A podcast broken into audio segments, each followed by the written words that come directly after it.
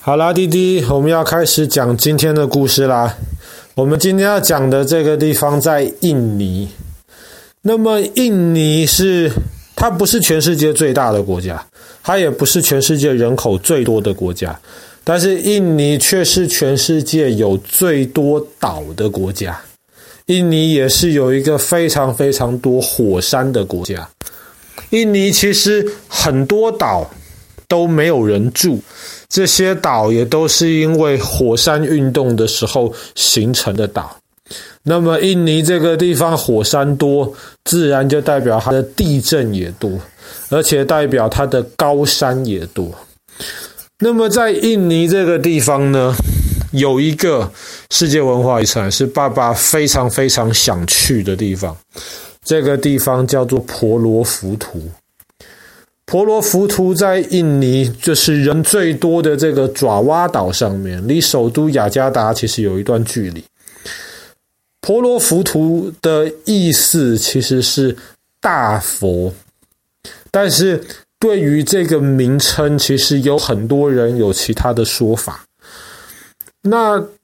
婆罗浮屠这个地方，其实大概在两百年之前，我们完全不知道有这个地方存在的。婆罗浮屠能够重新被，其实最主要要感谢一个人，就是莱佛士爵士。这个我们昨天在讲新加坡的时候有提到他的名字，莱佛士，新加坡的这个可以说是奠定新加坡基础的一个人。莱佛士爵士当时他在新加坡的时候，因为新加坡跟印尼其实很近，他就听说在印尼的爪哇岛上面有一处被火山掩埋起来的遗迹。当地人好像有这个印象，听他们的祖宗流传下来的故事有说过，但是没有人知道确实的位置，大家只知道大概在那个地方。后来莱佛士爵士就带一个探险队去爪哇岛上面，然后在一片火山当中有一块的平地，在那块平地中间有一块凸起来的小山丘。后来，莱佛士爵士跟他的助手就觉得山丘下面可能还有东西。那个时候呢，就由考古学家来接手，然后就顺利把婆罗浮屠这个地方挖出来。究竟它的名字是不是真的叫婆罗浮屠？其实没有人知道。婆罗浮屠这个说法，只是因为莱佛士他当时的笔记上面是这么说的，后来大家就这么叫。那么，真正原来这个地方叫什么名字，没有人知道。那么，考古学家推测，这个地方可能大概一千多年之前，印尼的当地的人建出来的。婆罗浮屠可以说是全世界最大的一个佛教寺庙，你也可以说它是一个全世界最大的佛塔。到底它原本的功用是寺庙还是佛塔？其实也说不准，但是考古学家知道婆罗浮屠，它基本上有九层那么高，地下的六最上面的三层是圆形的，而且在圆形中间还有一个佛塔。那么最下面的这一层大概一百二十几公尺乘以一百二十几公尺，很大。那么远远看，其实有一点像是一个阶梯的三字塔，呃，阶梯的金字塔盖起来的一座小山。其实佛罗浮屠本来就是建立在一个小山丘上面。考古学家呢就发现这个地方，它是挖当地的这些火山岩所建成的。火山岩，因为我们刚刚讲过，印尼这个地方其实很多火山，所以这些火山喷出来的岩浆之后的这些石头，其实相对的跟一般那种比较，是更容易来雕刻，更容易来切割，来制作这些大的建筑物的，所以婆罗浮这样子建造起来，整个婆罗浮屠的有那种。印度密宗，或是印度教密宗，或是佛教密宗里面那种曼陀罗的这种概念，它是一种外面是后对称的，可是它重点最中间的那个佛塔这样子的形式，而且整个建筑物的设计其实是非常巧妙。爸爸刚刚说它有九层高，下面六层是方的，上面三层是圆的。可是下面六层当中最下面的这个根基的部分，正方形最大的那一层，这一层上面有非常非常多的这些雕刻，非常多。而且这些雕刻上面，如果仔细去看，通常都是一些人，比方说他可能雕刻上面他在做一些坏事，一边就是他在做坏事，他在欺负别人，可是另一边就是他被惩罚。最下面这一层的雕刻很繁复，但是主要的是在讲这种所谓的因果报应。因果报应的意思就是，你做了什么事情之后，就会有什么样的结果。你如果常常欺负别人的话呢，那么总有一天你会被别人家欺负。最下面那一层的建筑以及上面的雕刻，其实对应的就是至少大乘佛教里面讲的那一种欲界、欲望的那种世界，欲界。什么叫欲界呢？比方说，今天爸爸想要换一只新手机，我好想好想要换一只新手机。即便可能我的现在这个手机还能用，可是我就是好想换，我有这个欲望，这个就叫做欲界。那么，我如果有钱买手机的话，我去买手机也就罢了。我如果没有钱买手机，我又好想要这只手机呢？那么有些人就会选择去做坏事，他就会去抢别人的钱，或是抢别人的手机，所以这个叫做欲界。那么你走到刚刚我们讲最下面那一层，你继续往上走，走到上面的那五层方形，在那边你就开始看到了很多佛经里面的这些故事。比方说好了，我们之前讲到这个悉达多太子释迦牟尼，他在这个蓝毗尼这个地方出生的。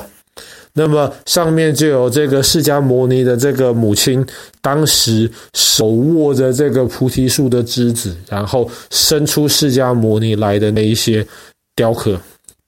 然后在上面还有释迦牟尼，比方说他在这个悟道的这个过程当中。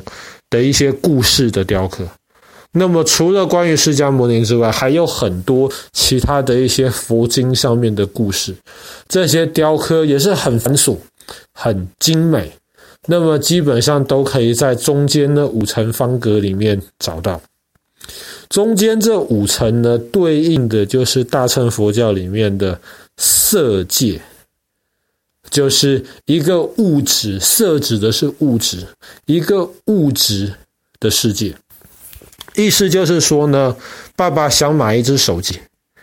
在这个欲界里面，我好想好想买手机。可是，在这个色界里面呢，爸爸其实已经不觉得手机有什么重要的。那么，这一个东西，手机放在那边也好。那爸爸也不会去特别的想要去追求它，爸爸觉得有就拿来用，没有也没什么大不了的。爸爸的心中感觉上已经很平静了，不会被这个欲望所指使。那么这个就是爸爸理解的这个色界。可是当你继续往上走，走到上面那三层圆形的那一些建筑的时候呢，你就会发现上面基本上已经没有什么雕刻。上面呢，有的是很多佛像坐在那边，跟下面六层的这个方形比，感觉上差非常多。那么这个就是大乘佛教里面讲的无色界，就是可能是那种追求的一个非常高的一个境界。在无色界里面，爸爸已经看不到手机了，看不到这种物质的东西。这些东西呢，存在不存在，已经对爸爸而言没有什么意义了。那么这个当然是一个非常高的一个境界。那爸爸知道，只是爸爸做不到。那爸爸是一个很普通的一个平凡人，所以爸爸可能还是停留在那种所谓的这种欲界或者是这个色界里面。那以爸爸对科学的了解，那么在这种情况就好像掉在一个很深很深的圆形的洞里面一样，凭着自己的力量。是怎么样都爬不出去，这个时候就需要有一个外面的力量来把自己能够拉出去。但是这个就是这个大乘佛教里面说的这种无色界。那么到最上面的时候，就会看到非常多的这些佛像。那爸爸想代表的意思，可能就是曾经这些成佛的这一些人，他们要进到这个境界里面去的时候，他们才可以解脱，或者是才可以明白这一切的道理。那么，因为婆罗浮屠这个地方其实非常非常多人去参观，它可以说是印尼最受欢迎也最重要的一个世界文化遗产。那么，它其实本来原本不知道有多少佛像，甚至现在剩下两千六百多座佛像，但是你可以看得到一些空空的佛洞，可能里面曾经有佛像，后来在没有被保护好的时候呢，被人家偷走了。那么现在很多观光客去参观，沿着这个阶梯爬这九层的这个啊，这九层不同的地方去参观。那么对于当当呃，对于这整个建筑物的这个石头的这个磨损破坏，其实也很严重，因为毕竟这些不是非常坚硬的花岗岩。是那种火山岩做出来的，所以印尼政府其实有一度，他们曾经想过，是不是为了要保护婆罗浮屠，干脆整个把它拆掉，然后在其他地方再重新建起来，这样子就不会有这种。可能被破坏，或者是可能，如果哪天那边火山爆发的话，可能这整个地方会被毁掉。就像曾经婆罗浮屠建造好之后，可是有几百年的时间，因为火山爆发被火山灰盖住，大家都不知道在哪里一样。但是后来，当然，印尼政府还是希望能够评估有更好的方法来保存这一个。可以说是佛教世界留下来非常伟大的一个遗产，然后也可以让大家能够继续有机会去这边参观。好啦，那么我们今天的故事就讲到这边，印尼的这个婆罗浮屠。